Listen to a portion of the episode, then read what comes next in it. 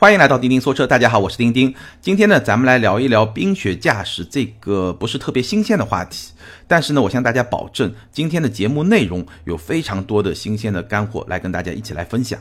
那我记得年初的时候呢，咱们聊过一期跟冰雪驾驶相关的话题，当时呢是我参加了宝马的一个冰雪驾驶培训的课程，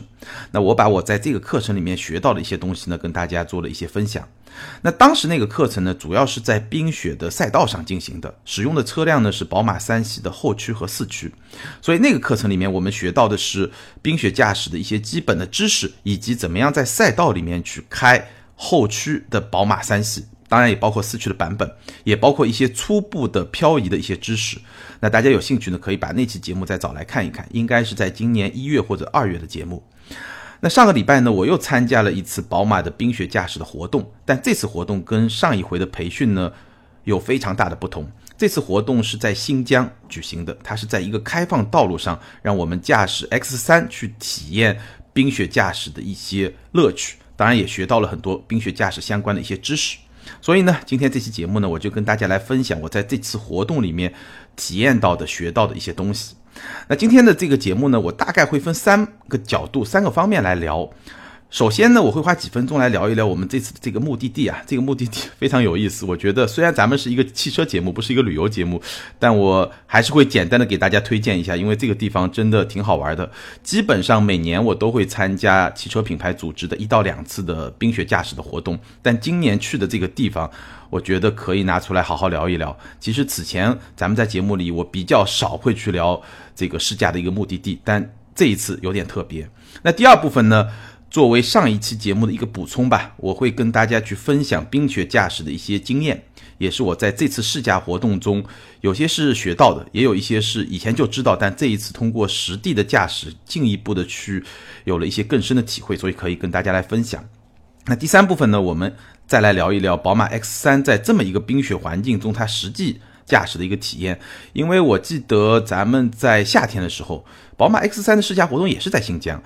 我专门做过一期节目来聊那个车，当时呢把这个车聊的还是比较全面的，有兴趣的朋友也可以往回去找一找，应该是在七八月份的节目。但是呢，当时我试驾的是二五 i 和三零 i 两款车，而这一次呢，我试驾到了二八 i 这款车，所以稍微有所不同。而且呢，当时的环境跟现在的环境也非常不一样，因为冰雪环境确实对一辆车的，尤其是一辆 四驱 SUV 的四驱系统是一个比较大的一个考验。其实，在柏油道路上，四驱和两驱的差别真的。非常不明显，但是，一旦到了冰雪这个环境里面，差别还是非常明显。所以我可以跟大家分享一下这款车在冰雪环境里面它实际试驾的体验是怎么样的。好，那咱们就进入今天的话题。首先呢，简单给大家介绍一下我们这次试驾活动的地点，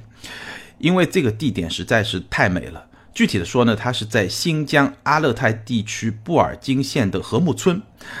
阿勒泰、布尔津、禾木村这些名字可能大家。不是特别的熟悉，但是如果我说另外一个地名，可能很多朋友就非常的熟悉了，就是喀纳斯湖。没错，这个地方就在喀纳斯湖附近。那喀纳斯湖是一个非常有名的旅游景点了，对吧？最值得去游玩的地方，可能就是秋天，就是这个色彩非常丰富那么一个地方。但是冬天呢，因为湖水很大一部分就结冰了，所以这次我们其实没有去喀纳斯湖，我们去的主要的地方就是禾木村。那这个禾木村呢，其实距离西北的边境线已经是比较近了，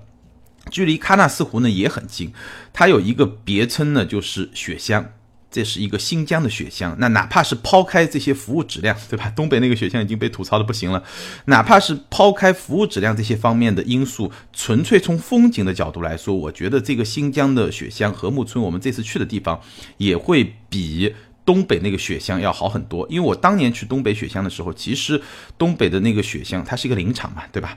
那个雪乡还没有那么臭名昭著。我去的时候呢，服务还没有那么糟糕，基本上还是比较原生态的一个状态，大概有七八年了吧，七八年之前。但即便是那样，我觉得新疆这个雪乡也会比东北那个雪乡会更美。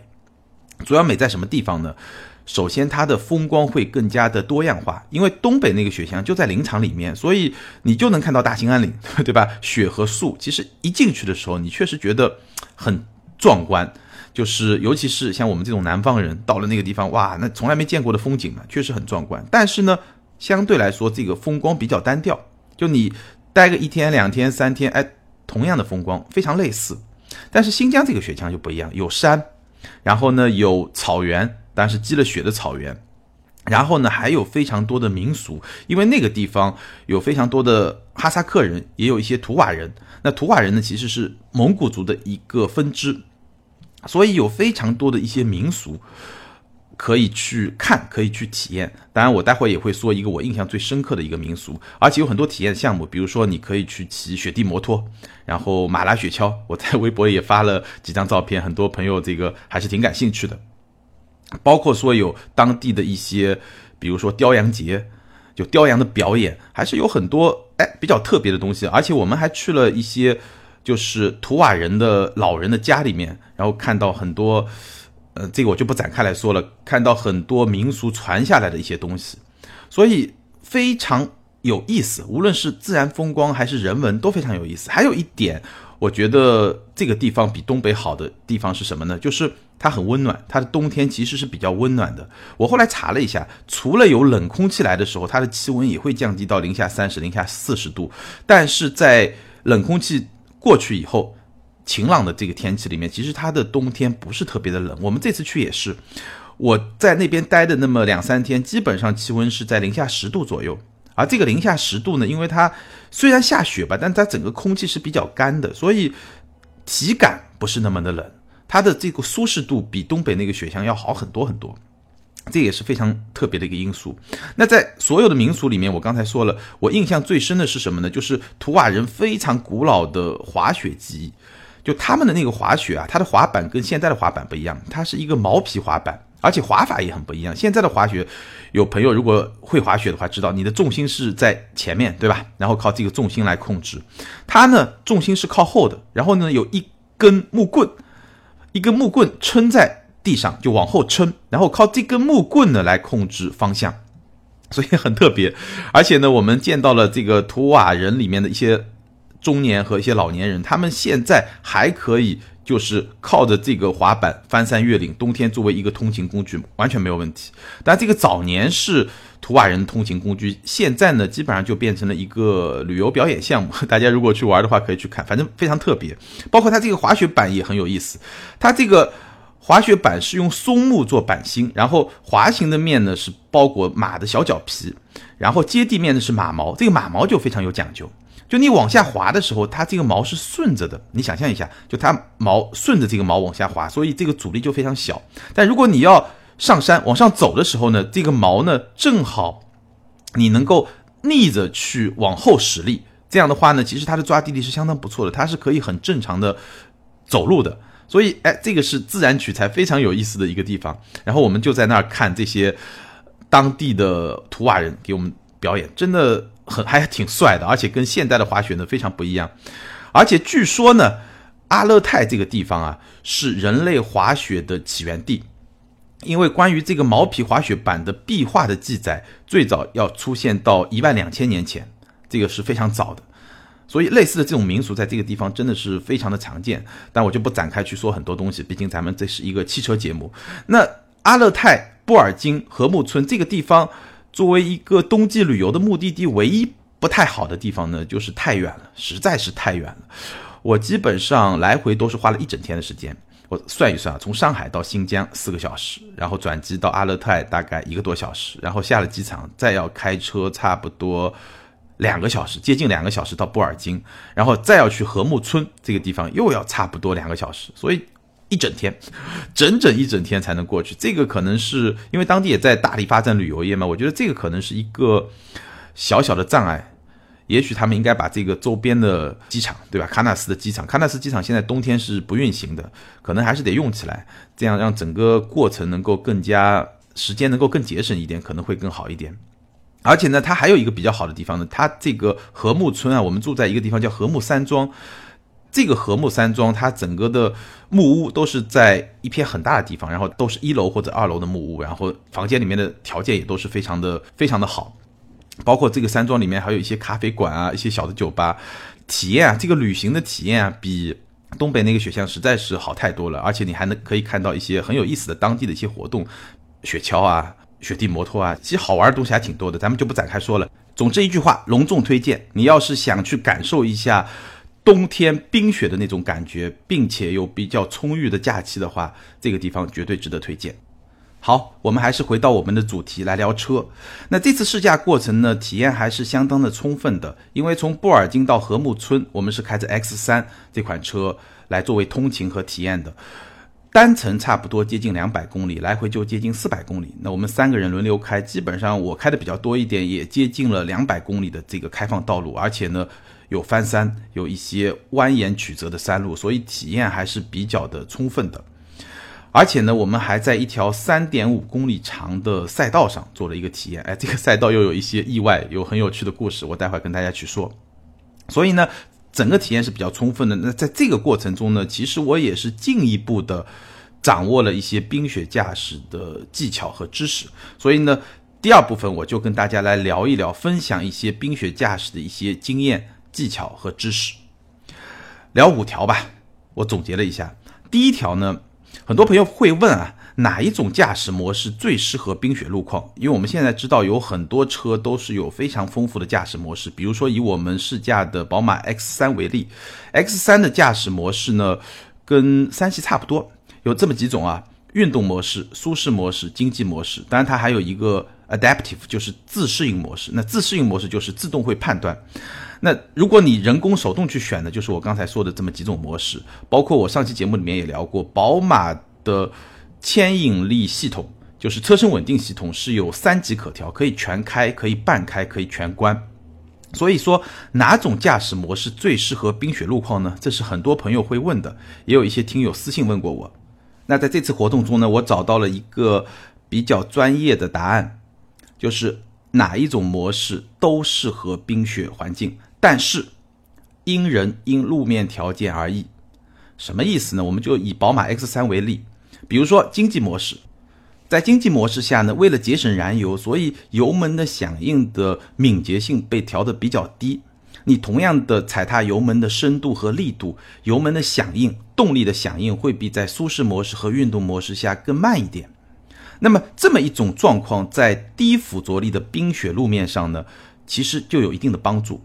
因为冰雪路面的附着力很低，如果你油门给的很重，其实这个车辆容易打滑，对吧？那如果说是用经济模式呢，它能够车辆本身帮你去控制油门控制的这个力度，会让你的油门控制更加的温柔，所以车辆就不太容易打滑。那么这种模式呢，就会比较适合驾驶经验不太丰富或者说驾驶技艺不太高超的新手司机。这个是经济模式的一个好处，运动模式也有它的好处。尤其是运动模式，如果配合宝马的 DTC，什么叫 DTC 呢？就是官方的说法叫动态牵引力系统。那我们俗称的就是车身稳定系统半关的状态，就是你把那个车身稳定系统的按钮按一下，不是长按啊，长按就全关了，按一下就是动态牵引力系统半关的一个状态。运动模式配合这个 DTC，它的好处是什么呢？它可以在冰雪道路上提供最大的实际牵引力。因为很多朋友是不是有这么一种感受啊？有时候啊，你挂在自动挡下，如果在冰雪路面上的话，你可能踩油门，这个车就起不来，哎，它动不了。尤其是后驱车，有些四驱车也会有这个问题，但这个问题不太严重。尤其是后驱车，包括前驱车，它车会动不了。为什么呢？因为车轮它一旦发生空转，这个时候呢，车身稳定系统它就会开始工作。然后它就会限制它的空转，但这个时候动力又不太够，所以呢就会起步不了。那这个时候呢，销售就会跟你说：“哎，你把这个车身稳定系统半关，你开到一个动态牵引力系统。这个时候呢，它允许车轮有一定程度的滑动，这个时候就能够获得最大的实际的牵引力，那这个车就能够跑起来了。以 X3 为例，在这个 DTC 的模式下呢，它允许车辆有百分之二十的漂移或者说侧滑的这么一个幅度。”也能够提供更好的抓地力的表现，包括说在过弯的时候呢，哎，你整体的这个姿态的可控性是比较强的，也比较有乐趣，而且呢又在一个相对安全的这么一个范围之内。还有一个好处呢，就是在运动模式和 DTC 这个组合下，尤其是运动模式，它的动力响应会非常的灵敏。那我刚才说了，对于新手司机来说，动力响应过于灵敏，其实是会在冰雪道路上。增加失控的可能性。但是对于经验丰富的老司机来说，如果你的这个脚啊本身很细腻的话，这种灵敏的动力响应其实能够增强你在冰雪道路上对这个车辆的控制能力，所以这个车的可控性会更强。那我把这个两个极端的状态都给大家说明它各自的好处，所以如果你要选一个中间的状态，舒适模式，对吧？两者之间取一个平衡也完全没有问题。所以总的来说，哪一种驾驶模式更适合冰雪路况呢？一方面看你自己的驾驶的经验和驾驶的记忆，第二呢，就是在不同的道路环境下需要去选择一个相对合适的这么一个驾驶模式。好，第二条。那什么档位适合在冰雪山路上行驶呢？其实平路就不会有太多的挑战了，冰雪驾驶。但是在山路上，这个挑战就会更大。而我们这一次从布尔津到禾木，其实是要翻过一座不算特别高的山吧，但毕竟是要翻山的，有上山有下山，有很长的上坡路和下坡路。这个时候用什么档位最合适呢？上山和下山一样，用低档位最合适。上山的时候，低档位能提供更多的动力，这个当然没有问题。那下山的时候更需要用低档位，为什么呢？因为本来冰雪路面环境它的抓地力就差，所以你用刹车呢不是特别容易刹得住，而且呢刹车的热损耗也会比较明显。如果是非常长距离的下坡的话，那如果用发动机去制动，你用低档位靠发动机的这个力量来帮你拽着这辆车呢，你会感觉上啊，它是整辆车非常。均匀的在往后拖拽，在减速，而不像你用刹车，其实重心会非常明显的往前移，所以低档位是有帮助的。那其实这种技巧在非冰雪道路上开车也一样，你上山也需要低档位，下山也需要低档位，但是在冰雪道路上，在冰雪环境上，在这个附着力比较低的条件下，其实你更需要用低档来帮助你上山也好，下山也好，所以。手动换挡是一种方式，那么在 X 三上呢，你也可以用运动模式再加 S 档的这么一个组合，这个时候呢，它会自动的保持在一个非常低的一个档位上，这样呢，整个动力的响应，包括发动机的制动的效果都是非常的好的。好，第三条，如何来应对转向不足？那转向不足呢，其实是冰雪环境里面最常见的一种车辆失控现象，我们俗称呢就推头。这是一种什么状态呢？就是你在过弯的时候，你方向盘在打，但车辆已经不追随你方向盘的指示的这个方向，而是往前冲，这个就是所谓的推头。那怎么样来解决推头呢？踩刹车减速，首先是踩刹车减速，然后呢方向呢不用再动了，不要再打了，再打也没用，或者轻微的反打，方向不动或者轻微的反打。这个时候呢，我上次节目里面强调的视线就非常重要，你的眼睛一定要看向你前进的方向。等待轮胎重新找到抓地力，这个时候呢，该怎么开再怎么开就可以了。那判断转向不足，除了我刚才说的，发现这个车辆不完全按照你打方向指示的轨迹走这么一条之外，因为这个不是特别容易发现。还有一个更直接的信号，就是方向盘突然变轻，方向盘突然感觉上，哎，好像没有任何反馈了。因为像宝马 X 三这种车，其实它在过弯时候，方向盘的反馈还是会。比较明显的、比较明确的有一个反馈，告诉你车轮在转弯了。但突然变轻了以后，哎，这个时候呢，你就知道转向不足已经发生了。踩刹车减速，方向不动或者轻微的反打，眼睛看向前进的方向，然后静候轮胎重新找到抓地力，这是应对转向不足的一个办法。当然，如果是像宝马的四驱车 X Drive 系统，那这个时候呢，它的能力就会比较好的能够体现出来，在冰雪这个道路上，在出现推头的时候，如果你真的感觉上车辆失控，大力踩刹车，这个时候呢，ABS 加上 X Drive 系统就会迅速的介入，然后把整个车身的姿态呢调整过来。第四条，如何来应对转向过度呢？这个是在冰雪中另一种常见的状况，尤其会出现在一些后驱车，包括某些四驱车上。如果你在弯道中，或者是在抓地力特别不好的冰雪道路上，尤其是在左侧和右侧轮胎。所在的路面的抓地力差别很大，比如说一边结冰了，另一边没有结冰，是一个接近柏油路的这么一种状态下，比较重的给油的时候，就比较容易出现转向过度，也就是我们通常所说的甩尾这么一种状态。那怎么来应对呢？标准的应对方法是这样的：首先要松开油门，然后呢，你的视线要指向你要去的方向，这跟应对转向不足是一样的。视线要指向要去的方向，然后靠这个视线来引导你的双手来反打方向。你必须要反打方向，就比如说你是一个左弯，对吧？往左打了方向，然后呢油门太重了，整个车屁股往往外侧，就是往右面甩过去的时候，这个时候呢你就要反打方向往右打方向，而且车尾甩动的幅度越大，反打方向的这个幅度也要越大。这个我们上次回聊漂移的时候聊过，反打方向。那如果说车速过快的话呢，同时要踩刹车。那对于一辆后驱车来说，在冰雪路面上发生转向过度是其实是一件比较危险的事情，因为你要非常快的去救它，一旦慢的话，可能就救不回来了，就原地打转了。但是对于一辆四驱车，比如说搭载了 X Drive 系统的 X 三来说呢，相对会简单一点，因为你只要反打方向，然后呢，这个时候四驱很快就会把原来分配到后轮的动力转移到前轮，这个时候你是能够比较轻松的去摆脱险境的。好，第五条，冰雪驾驶最重要的心法是什么？这一点其实我在上一期节目聊漂移的时候也聊过，几个关键词：第一要温柔，第二要敏感，第三要有前瞻性。什么叫温柔呢？就是所有的操控部分，方向盘、油门、刹车都要非常的温柔，就像打个比方什么呢？就是你看到你的那位女神那样，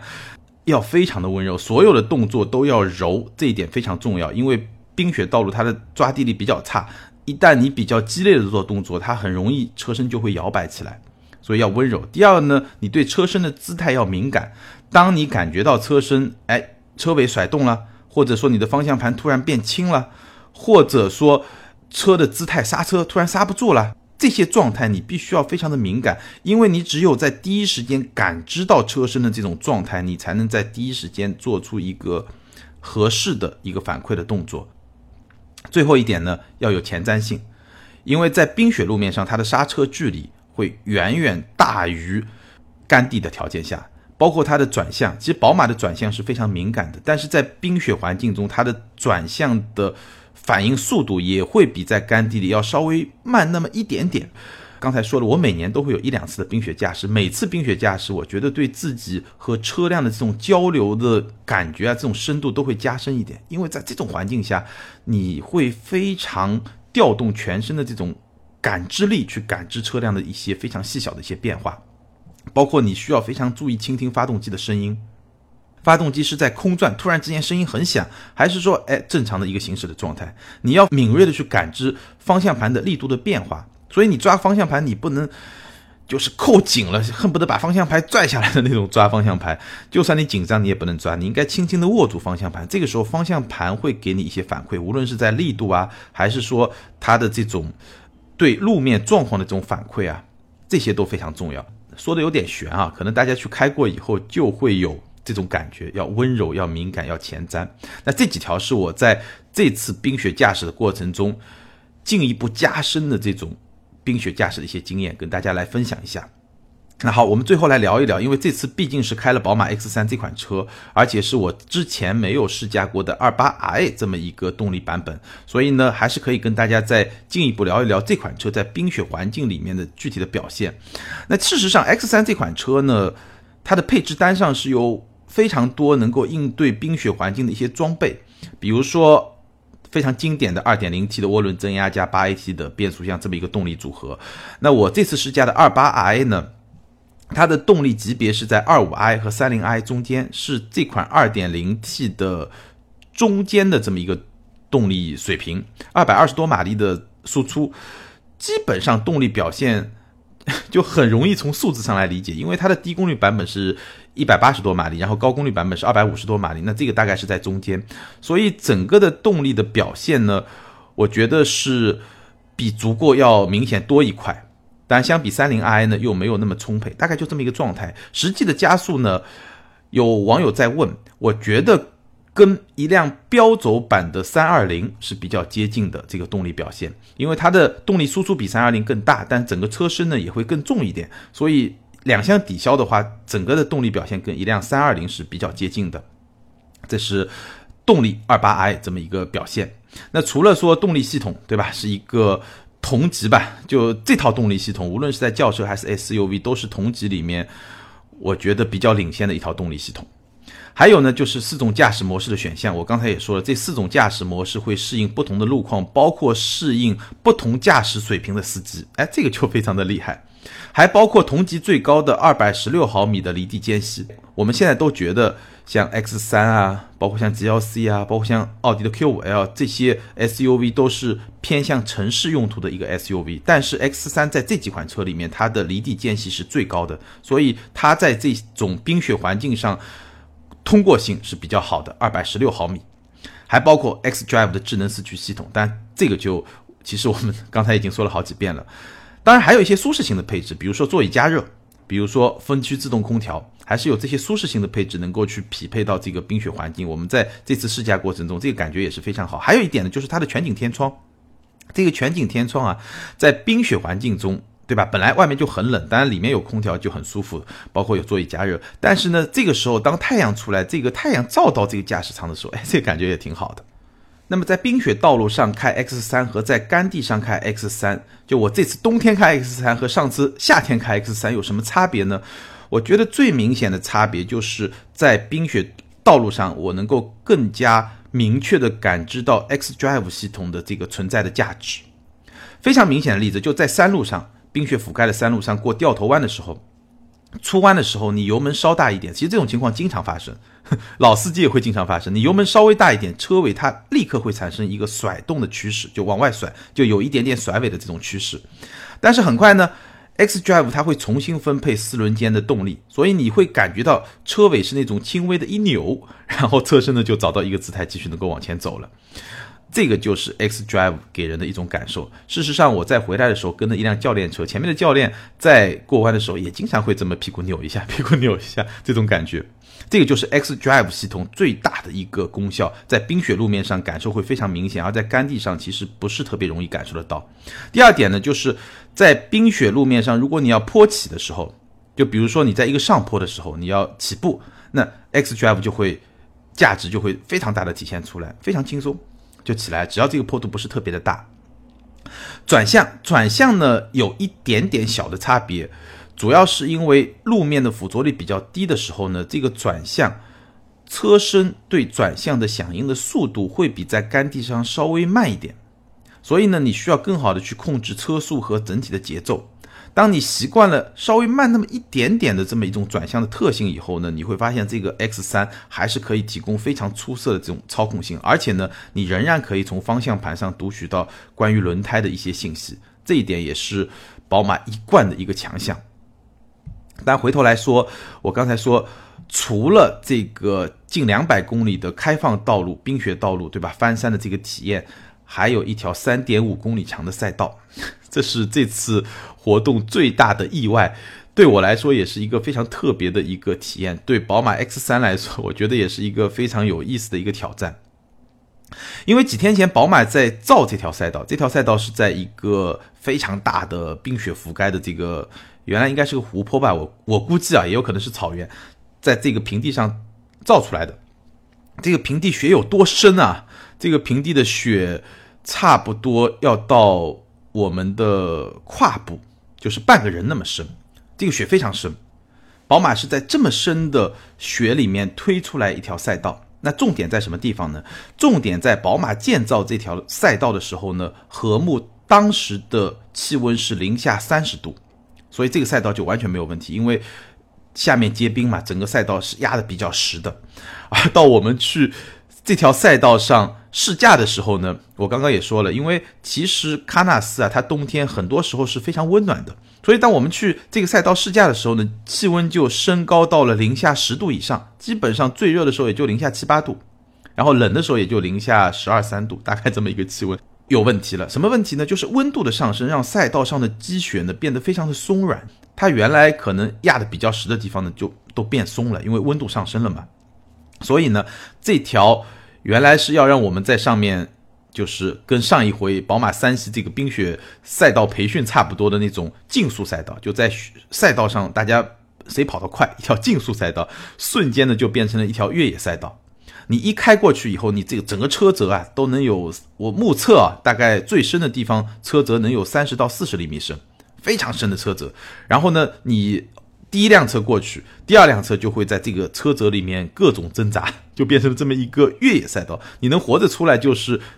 代表了你这个驾驶技艺已经相当高了。那我在这条赛道最终被封闭之前呢，跑了一圈，非常松软的积雪，非常深的车辙。这个时候其实要控制一辆车是非常难的一个过程，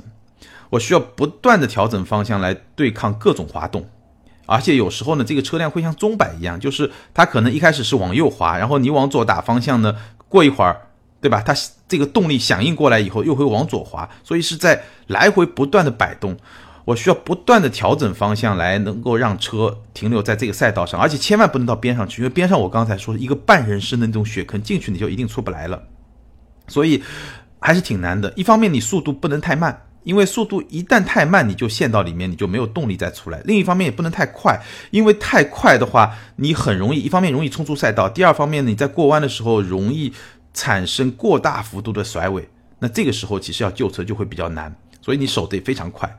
所以那一圈呢，其实跑的还是挺艰难的。当然了，也是在这一圈过程中，让我能够比较深刻的体验到 X Drive 系统它这么一个工作的逻辑，就是当你甩尾。对吧？如果是一个后驱车，那你肯定得松掉油门了，已经一点办法都没有了。但是因为是一个 X Drive 的车，所以你可以稳住油门，甚至有时候可以把油门再加一点，然后反打方向。这个时候呢，它这个四驱系统很快就会把动力传到前轮，然后呢帮助你去脱困。也正是因为有这个 X Drive 存在，所以我能够通过稳住油门，把车速稳住，然后让整个车辆虽然是在不断的摆动，但是能够停留在赛道上。而且动力的能够始终分配到那个最合适的车轮上，所以虽然说这款车的最小离地间隙是二百十六毫米，而我经过的很多车则已经三十厘米，甚至我怀疑有四十厘米深了。但是通过保持一定的车速、一定的惯性，通过哎不断的去调整方向和 X Drive 系统的一个配合，最终呢还是能够出来。我觉得这个已经是一个比较大的一个成功了。一个小小的意外，非常有意思，但它也向我们展示了一个事实啊，其实我们绝大部分的消费者开一辆四驱车，并不会真正的去越野，但是一个出色的四驱系统，其实它最主要的，它是能够保证在一些复杂路况下提供充足的安全性。其实我也知道啊，大部分。X 三这个级别的车主啊，他可能也不会开着自己的车经历这样的环境。但是如果这个车它真的有这样的能力，还是会让人安心很多。所以今天的互动话题来了，我想请大家分享一下你在冰雪道路上驾驶时遇到的有趣或者说特别惊险的故事，以及如果你选择了一款四驱车，你最看重的是四驱系统的哪些方面？对于日常驾驶而言，冰雪环境可能已经是最具挑战性的一个驾驶环境。尤其是如果你需要在冰雪环境里面还需要翻山越岭的话，你不仅需要一辆靠谱的车，你还需要有一定的经验和技巧。那我希望今天跟大家分享的这些经验和技巧能够帮到你。好，今天的话题呢，咱们就聊到这儿。接下来进入听友互动时间。上一期节目咱们聊的是全新一代的日产天籁，那听友们的留言非常的踊跃，而且有非常多有趣的段子，咱们来看一看。ID 是 YY 超人，他说日系三大厂这一代年轻化步子迈的有点大，都知道中国消费者年轻化，但年轻人就一定喜欢激进的外观吗？举个社会现象的例子，年轻人都喜欢打扮成熟，老人都喜欢装年轻，年轻人需求真的不一定就是年轻化。本人不是德粉，但德系看上去确实比较高级。开出去，帕萨特、迈腾都知道是二十万朝上的车。年轻我感觉买 B 级车，二十以内预算，日系三厂，二十出头大众，再多一点就 BBA。这貌似已经是一个定式。日产这个发动机虽然强，但仅凭这个搬不起什么风浪，除非后期优惠到位，抢两田市场。呃，他总结的这么一个规律啊，就是二十万不到日系三厂，二十出头大众，再多一点 BBA。虽然可能。有一些听友会不太同意，但基本符合市场的事实。但今年以来呢，我们看到凯美瑞和雅阁确实依靠混动车型往上在走。雅阁好像是十一月份合资品牌 B 级车的销量冠军，所以这个局面会不会被打破呢？我们还是可以进一步去观察。但至少在今年之前，市场格局确实就是这样。再来看下一位听友，ID 是幺三六二幺二七 L E W M，他说。新天籁三大件的搭配，我看就是个笑话。二点零 T 强劲的发动机，加上轮船一样的底盘，加上白开水一样的 CVT 波箱，让我联想到武大郎骑一头山羊，挺着关公的青龙偃月刀上战场，场面太违和了。不过话说回来，天籁的外观确实漂亮，这个评论确实很有画面感啊！武大郎、山羊、青龙偃月刀，为你的想象力点赞。好，欢迎这两位听友把你们的联系方式后台私信给我，你们将得到的是由途虎养车网赞助的途虎王牌 DTE 智能行车记录仪。最后呢，预告一个小活动，二零一八年马上就要过去了，钉钉会在二零一八年十二月三十一号晚上十二点，也就是二零一九年一月一日凌晨的零点左右，给大家发两百个支付宝的红包。那怎么来领取呢？你可以关注我们的微信订阅号“钉钉说车”，我会在跨年那个时间点的附近，把支付宝口令红包的口令通过一张图片的方式。发在微信订阅号里面，那你可以根据这个口令输入到支付宝，就可以去领取这个红包了。两百个红包，金额不会很大，也就是表表钉钉的心意。感谢大家一年以来的陪伴，希望大家二零一九年能够继续陪伴钉钉，继续陪伴咱们的节目。好，今天咱们就聊到这儿，下周接着聊，拜拜。